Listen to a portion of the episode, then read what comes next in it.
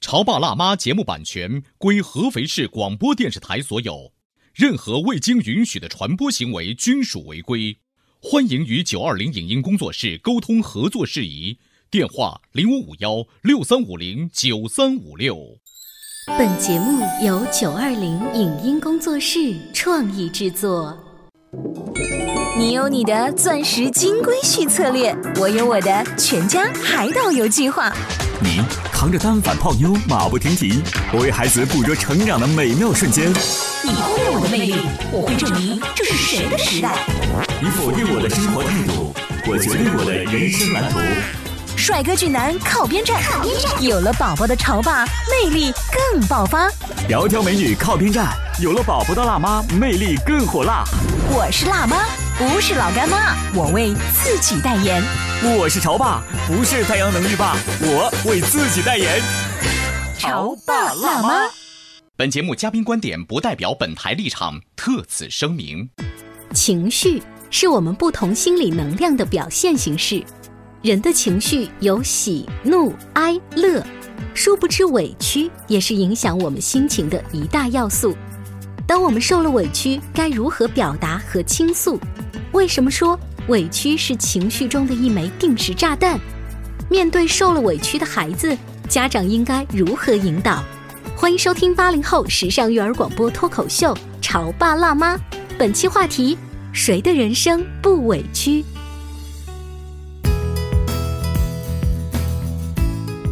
欢迎收听八零后时尚育儿广播脱口秀《潮爸辣妈》。大家好，我是灵儿，我是小欧。呃，早些年呢，美国有一家电视台，它播出了一个非常轰动的节目，主持人做了一个简短的介绍，请了一位极有声望的心灵导师出场。嗯，就是鸡汤啊，炖了一锅鸡汤的人出来了。但是呢，在这位心灵导师出场之前，我们请到了另外一位导师，我们有请我们的老朋友悠悠妈妈，欢迎大家好，悠悠妈妈今天是端了一锅鸡汤来了吗？呃，悠悠妈妈带了一锅鸡汤来，现在还带了一张证书，这是情绪辅导师。所以呢，请这位。这个嘉宾做客直播间聊接下来这个美国的心灵导师啊，特别符合。你们想听一听这个美国的心理导师，你的同行他干了些什么吗？好，听一下。好，这导师呢向观众展示了许多小抽屉的木箱子，他把木箱留给主持人，然后心灵导师就转过身背对观众，他要表演的是透视你的心。第一个上来的是位家庭主妇，开口说。请主持人拉开木箱上标号为六的小抽屉，里面有个信封，交给这位观众。主持人呢就照办了呀。这个主妇拿到信封看了一眼，顿时就泪如雨下。导师，你看到了我的心，你看到了我这些年来的辛酸，你一定是上帝派来的。我的心是从来没有对任何人说过，但是你早就写在了这个抽屉里的信封里。哦，非常非常信任你。OK，下一位，后来又上了一个工程师，紧接着第三位又上来了一个教师，第四位总共上来了六位，每一个人都做了相同的事情。你说他打开了一个莫名其妙的抽屉里头，对他会告诉你，小欧你该去打开七号抽屉，或者是悠悠妈妈你该打开八号抽屉，是这样子的。等到所有的观众都打开完抽屉之后呢，这时候主持人说：“我们来看你们手上的信封到底写了什么。”嗯。他们所有的人开始念这封信。你不是没有考虑过摆脱眼下的一切，但你狠不下心来。善良已经成为你的软肋，让你屡遭欺骗。你知道这对你来说太不公平，只是为了你的至亲所爱，你选择了隐忍。但你的心越来越失望，你已经习惯于把你的大度与包容视为软弱可欺，就连你自己都把握不准了。要改变吗？在这个过程中，有可能带来的任何伤害都是你无法接受的委屈与无奈，你已经默默承受至今。每一个人拿到的信都是这段内容，对。所以那些工程师、那些老师，他们看着信说：“啊，原来我们这里面都一样的，但为什么每个人我们都会有感动、有难过、有哭泣？”然后这个心灵导师就说：“其实我也不是什么心灵导师，我是一个心理咨询师。委屈是现代所有人心里面的一个通病。嗯，就是你会发现，我们每一个人可能都不太一样，但是相同的一点就是面对委屈的时候，我们内心的那种纠结和受伤，都觉得自己挺委屈的。是呀，有的时候是一种被冤枉而导致的委屈，嗯有的时候明明是自己做了一件事情就没有被得到认可，也是一种委屈。嗯，那谁又不委屈呢？那我想问一下小欧和灵儿，你觉得委屈是一种情绪吗？肯定是一种情绪啊。我对委屈应该是一种情绪啊。那你知道我们人类的情绪有哪几种吗？高兴的、不高兴的、伤心的、难过的，就我们就愤怒的看那个头脑特工队就对知道了，对对对我们最平常最基本的情绪就是喜怒哀乐，嗯但是从专业上面讲，就是愤怒、嗯。悲伤、恐惧和喜悦。那委屈应该是属于悲伤。对，应该算是一个下沉的一个情绪。嗯，那我想问你一下，这几种情绪，你觉得哪一种情绪是能量？我要是以前没看过《头脑特工队》吧，我就觉得肯定是高兴是一种能量，对它会让我们很快乐的思考但。是看完之后，你会发现那个蓝色的嗯反而也是一种很有意思的能量。对嗯，这种能量反而它的功力可能更大一些。是这样吗？是这样的，你看，就是情绪呢，它是我们其实是生命力的一种根源，是我们各种心理能量的不同表现形式。嗯，就比如说愤怒，因为什么情况下你会愤怒？就是为什么会生老气呢呃，？我觉得是老板莫名其妙降薪，会是一个愤怒吧？嗯就是我坚持的东西，嗯没有被尊重，对或是被打破，那就是一种愤怒，对那就是会会发飙嘛。就是说，简而化之，就是说，当我们感觉到自己被侵犯的时候，嗯我们会愤怒。嗯但这种愤怒，它是一种什么能量？就是守护自己的能量。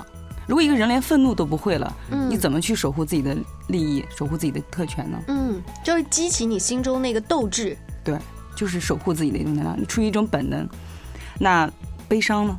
悲伤的话，会是让我们冷静的思考，然后去更加珍惜现在的吧？会 不会？悲伤，我们最普通的就是，当亲人离世，嗯当恋人分手，我们会悲伤。这种悲伤是一种告别、终结的能量，嗯，就是跟过去告别。你具备这种告别、终结的能量，也是非常了不起的。如果一个该人当断则断。对沉浸在这种悲伤当中，永远不能够离去，永远不能够从中跳开的话，那我们想想看，你这个人还有一种能量吗？就不够大气。天下无不散的宴席，要有这种大气。那恐看来你谈恋爱经常分手，这种习惯了。好，那恐惧呢？恐惧的话，也有点像是自我保护自己吧。你知道恐惧了，你就应该远离这种状态，就少来这个。对，嗯恐惧是一种本能保护性命、保命的一种能量。如果一个人就像讲不知者无畏，那你面对这么高的一个楼，你都不害怕了，傻大胆了哈对，一脚踏空嗯下去，什么后果？命都不存在了，还存在其他的喜怒哀乐吗？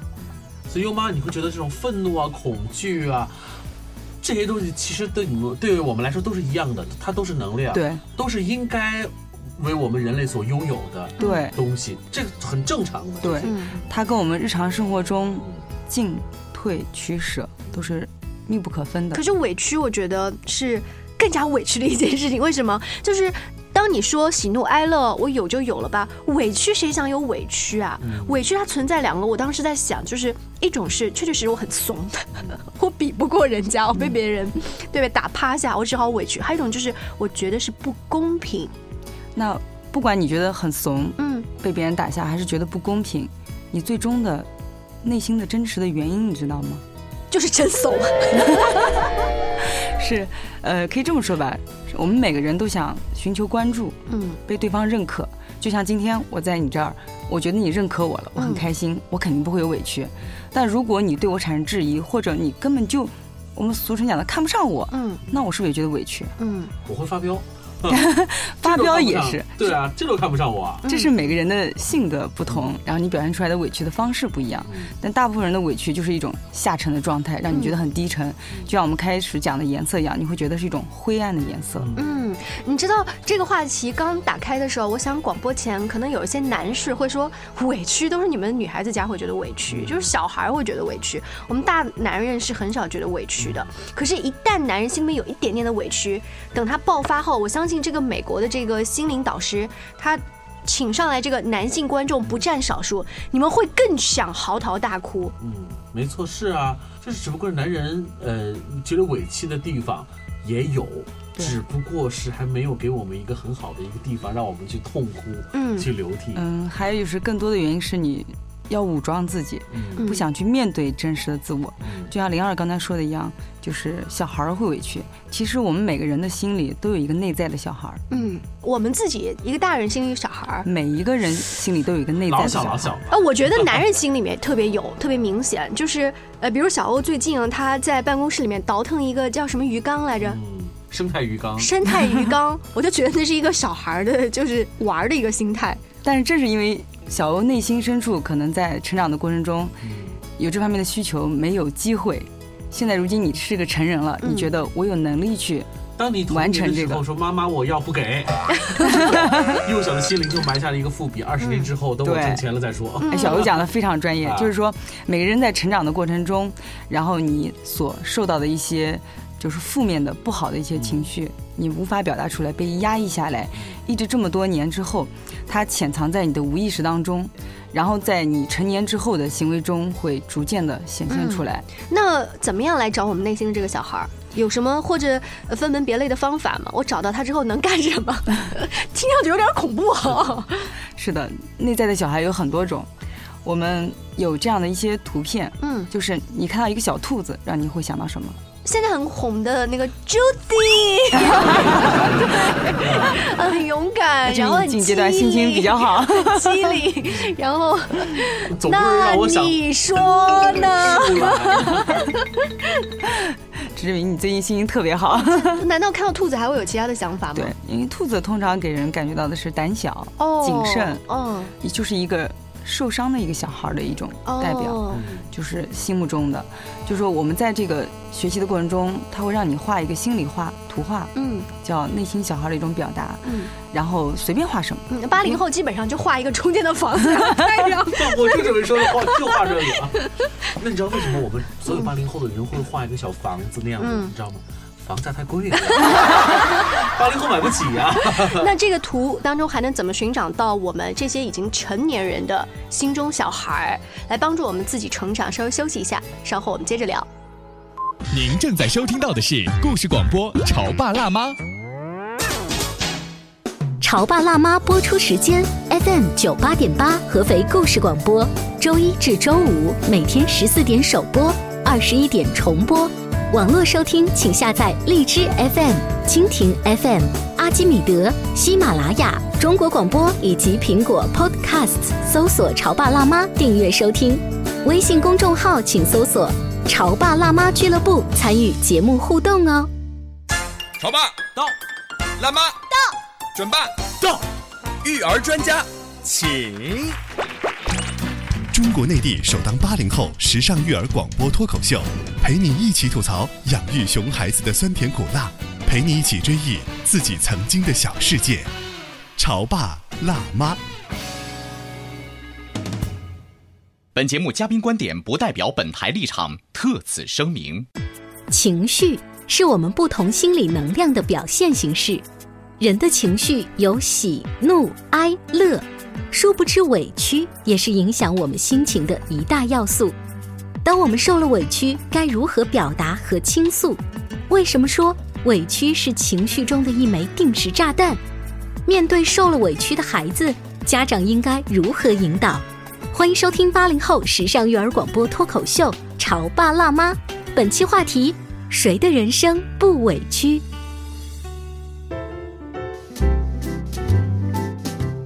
欢迎回来。如果有机会拿起一个画笔去寻找我们内心的小孩儿，呃，除了画小兔子，还可以画一些什么样的动物能代表潜在的内心小孩儿？嗯，不一定是动物，嗯就是什么花花草草呀，比如说风筝啊什么的、嗯都可以代表。就是我们有一个同学就画了一个风筝，然后带了一截线，哦那肯定由于这个画纸的面积的问题，就是我们俗称的要断线的风筝，嗯，他就是内心体现出来像一个流浪的小孩儿，哦，在成长的过程中，可能就是父母对他的关注不够，嗯。他一直是一种觉得无家可归的这种感觉，可能跟你讲的那种画房子，嗯。嗯，有一点联系，但是嗯不是特别贴切的那种。呃，还有一个就是最明显的就是小乌龟，嗯，乌龟给我们的感觉是什么？叫好画比较。这个就所有能够帮助我画的，我们都会画出来。乌龟可能也比较胆小吧，对，那动不动就缩头缩脑的嘛。它有个硬硬的壳儿，嗯但是它内心很柔软。嗯我们小时候看到的动画片，小乌龟一脱掉衣服，嗯是不是一个光溜溜的、软乎乎的一个小东西就出来了？然后遇到危险，嗖又钻进去了。嗯那个壳硬硬的，无论外面怎么敲，那能保护它，嗯因为他内心柔软，他一直用一个特别坚硬的壳来伪装自己，就好比我们成人，嗯。在外面我们是独当一面的，可能职场能手，嗯。但是实际上内心有自己非常柔软一面，就像你说的那样，他看到那一封信的时候，触动他最柔软的那一块。所以，不管是我们成年人跟这个情绪辅导师画了一个什么样的画，找到了我内心的小孩儿，然后我痛哭流涕，被你们这些心理导师挖出了内心的秘密，然后呢，然后我们就哈哈哈哈。就我特别好奇，我寻找到内心小孩之后，他能够帮助我怎么样进一步的成长，或者我跟曾经的自己有一个对话吗？对，有有这个过程，因为你在情绪辅导的过程当中，不是一次两次就可以达到一个预想的效果。其实，作为情绪辅导这个职业来讲，它只是是帮助你逐渐建立你一个正确的认知，让你慢慢树立信心，找到自我，然后最终是自己去面对。嗯不是说依赖情绪辅导师、心理咨询师去帮你做什么，是在这个过程中帮你理顺疏导，最终还是要靠自己。那我们回到今天一开始讲的那个委屈的那种心态啊，呃，比较常见的是家里的妻子和小孩，对可能出现了这种委屈的心态。呃，如果妻子在单位里面遇到了跟同事可能闹得不高兴、吵架呀，跟闺蜜可能也闹得不开心啊，觉得不被理解，回来向老公 说，你们会怎么安慰吗？刷我的卡，哎，买张买张。那过后就成你委屈了。呃，这个比较直接的一个方法。那如果是小孩呢？最直他在学接的方法校里受到委对屈，就让他诉说，让他把嗯委屈一股脑的倒过来。家长切记切记，就是千万不可以急于的表达你的一个判断、一个想法，给他建议，这时候是最不正确的一个方法。对嘛？你怎么可以这么做呢？马上就上上手就说了，嗯。啊，更多是我们家长要面子会说：“你看，好朋友之间要谦让，你不让他，他怎么会让你呢？”嗯。你这么一说，孩子会觉得你一点儿都不了解我，我这啊么委屈了，我帮他，对，嗯。你不认可我，这个时候最好就是接纳他的这种情绪，嗯。让他说完，嗯。不要给他任何的建议和判断，嗯。让他把这个情绪给释放完了。其实当他说完了之后，当然也要看是几岁的孩子，嗯，他大一点的孩子，他自然而然就知道，他在向你诉说的过程当中，等于把这个事儿理清了。对，重新再过一遍。当然小一点的孩子呢，那你等他哭完了、闹完了，给他一点安慰，嗯那最简单就是给点小零食啊、甜品啊，或者他最喜欢的小玩具啊，然后你可以换一个讲故事的方式，嗯好像在讲别人的事情，讲给他听，他可能更容易接受一些。嗯。因为谁都不喜欢别人对自己指手画脚，嗯。这个跟年龄无关。对，在呃悠悠妈妈一开始讲到的喜怒哀乐啊，各种不一样的情绪当中，我们提到的委屈是特别需要别人来倾听的。对，啊。我生气都不一定要需要你倾，因为生气我可以到墙去打一下发泄一下，但委屈是一定要有个人来听我讲话。委。屈这两个词就很有意思，这个“屈”是什么意思啊？就是没有办法伸展开，嗯。是全球在一起的，就它无法像一张纸一样的平坦在这个桌面上面，它总是被揪起来的，是这种感觉很不好。这样的感觉是希望有一个出口的，对去诉说，然后呢，需要有一个人去慢慢的去倾听这种诉说的。所以我觉得我们有的时候当委屈的时候，是需要找一个人去来对共共同面对的。小欧讲这点非常好，就是我们人的情绪，人就像一个管道一样的，你要么往上，要么往下。嗯那情绪本身就是一个特别下沉的一个一种状态。嗯那你下沉到一定状态了之后，你就积压在身体内，你总要把它释放出来。所以我们，嗯，在临床的那个案例课上面讲到一个最让我们揪心的，就是几年前提到过的那个马加爵嗯这个事件，大家非常的深刻，对吧？是，他其实就在成长的过程中有很多委屈，就压抑在心里面，嗯然后他一直积压在身身体里。从身体那个角度来讲，他自己本身就是非常压抑了。嗯从情绪上来讲，就是他又是个内向的孩子，嗯因为他受到过打击，嗯所以他不愿意诉说，很多话都压在心里。就像我们讲的情绪的出口，他在嘴巴这一层就像一个封条是被封住了，嗯，他不与人交流，没法说出真实的想法。当他积攒了二十年的那种委屈、压抑，转化成很多愤怒、很多其他情绪的时候，他表现出来的那种极端的行为，嗯就让我们非常发指。呃，刚才悠悠妈说到马加爵的时候，就是他本身就是一个比较内向的人，对你会发现同样的事情放在不同人的身上。他的委屈程度不一样的，有的人比较大条，他不觉得这是受委屈啊。那所以你有没有作为父母，呃，非常耐心的观察过你的孩子？你觉得他的抗挫能力是大概几级？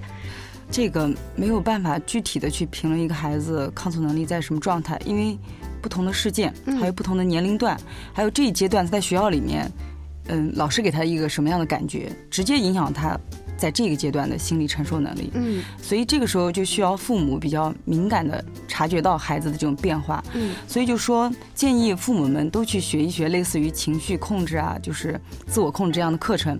你从孩子的一些只言片语，还有一个表情，哪怕就这阶段在课本上随意的涂鸦，然后老师给你反馈的一些信息，嗯就可以捕捉到他最近的情绪的变化。嗯，然后我忽然想到了一个电影，呃，国外的叫做《我买了一个动物园》，当中的这个男主角，他的这个小孩儿啊，也是因为母亲突然去世，他跟着这个爸爸颠沛流离，他又不能好好学习，但是他是一个画画的高手，可是他画的画都是非常阴暗的。如果从这些绘画专家看来的话，你这个小孩有暴力倾向，呃，迟早会出问题。所以有一天，他的老师因为这个孩子画的一幅画，告诉他的父亲说：“我们要请他离开这个学校。”他本身学习也不好，而且未来他一定会有问题。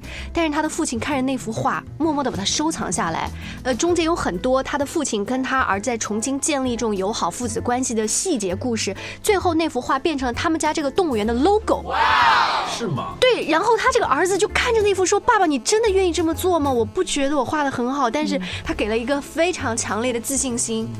情绪最直接的一个表达，就是我们捕捉孩子和孩子建立亲密关系的一个嗯最直接的一个方式。特别是在孩子当委屈的时候，对如果你可以蹲下身子跟他达成一个像好朋友的共识，他会一辈子把你当做好朋友是的。，你想，孩子在家里的时间最多，跟父母在一起相处的时间最多。如果作为父母，你都不能捕捉到孩子这种情绪的变化，你怎么能把这个希望寄托在老师，嗯或者他的朋友身上呢？你别忘了，他的朋友也是孩子，嗯所以父母这个担子是非常非常重的。所以，如果父母们都能够主动的去学习这相关的知识，能够愿意去付诸在行动当中，就说孩子会越来越好。嗯。刚才我们说到的家里的小孩子啊，如果有情绪，妈妈爸爸可以蹲下来听他说话；然后老婆有情绪的话，老公真刷我的卡，那是开玩笑的话。我前两天看到日本现在有一个特别酷炫的服务，顾客通过拨打电话，只要花差不多四五百块钱人民币，就能雇佣一名擦泪帅哥。擦眼泪的帅哥哈，帮你来擦眼泪。那女人们还能根据个人的喜爱选择不一样类型的邻家小哥、知识分子、性感大叔。这是日本人发明的吧呃，？对，是日本人呢。怎么特情色这事儿呢？就是这个雇主已经哭成了泪人，这个痛哭治疗师会一边用柔软的手绢擦去你眼角的泪水，一边温柔的安慰。如果雇主还没有被工作压垮而失声痛哭的话，他会播放一部催泪的情感电影，然后在观影之后再为你擦干眼泪。目前这项服务呢，仅向压力大的职业女性开放。谁都有压力。呃，而且谁呢，嗯都需要有一个情感释放的一个出口。你说这还不算夸张，还有更夸张，我觉得是你们男的大概挺适合，叫掀桌子大赛。就也是在日本举行的，选手们把平常生活当中的不满跟精神压力大声的喊出来，这都已经在这个国外举行很多届了。这还有揍老板大赛呢，就是在一个房间里头放了几个人偶，那个像嗯就是贴个标签，这是我们的总经理、经理啊、经理助理，嗯，去揍他们。如果你觉得这个仙桌的大赛比较戾气的话，我再说一个有一点病殃殃的感觉。你有没有发现，当我们生病的时候，是格外需要人安慰，觉着自己，嗯，我发烧了，快来对，到医院看看我，陪我打一个点滴。那么在日本有一家叫做点滴幺零的服务场所，呃，这什么意思呢？幺零它是十的意思，人们在工作间隙只需要抽出十分钟的时间来打个点滴，补充一下维生素，就并不是什么消炎的药水，它让你觉得我现在是一个弱者，我需要放慢一下脚步来关心一下自己。啊，真的啊！我们感谢我们的邻居日本，给我们提供了这么多其他的措施。不用那么费劲，也不用那么花钱，玲儿，嗯你就把报纸卷成一个卷儿，哦，然后找一个硬的台子，嗯然后使劲敲吧，保证超过瘾还超省钱。把报纸卷成皮球大的卷，不不不，卷成一个卷筒。哦，卷筒。对，像一个棒一样的那种。哦，对，把它卷成，然后拿那个棒子去打那个桌子。无论是桌子还是窗台，你恨谁你就喊谁的名字。哦。你或者什么事儿生气，你就边打边生气，用全身的力气。嗯。过后你保证放松。哎，这个有一点像你刚才说打老板，只是一个无实物，一个感觉有实物。不管怎么样来讲，在现代社会，节奏太快了。每个人的事业和家庭所带来的压力也太大了。无论怎么样，我们都需要有一个出口，我们去释放自己的情绪。当然，这种释放一定是合理的，也必须是合法的。当然，我们想说的是，我们希望我们的节目能够告诉大家，情绪是有开关的，情绪也是需要出口的。情绪是一个非常正常的行为，大家不要觉得自己是有病。嗯，特别是春天来了，可能各种上升的情绪会比较容易 夸张哈。好，谢谢悠悠妈妈做客我们的直播间，下期见，拜拜。以上节目由九二零影音工作室创意制作，感谢您的收听。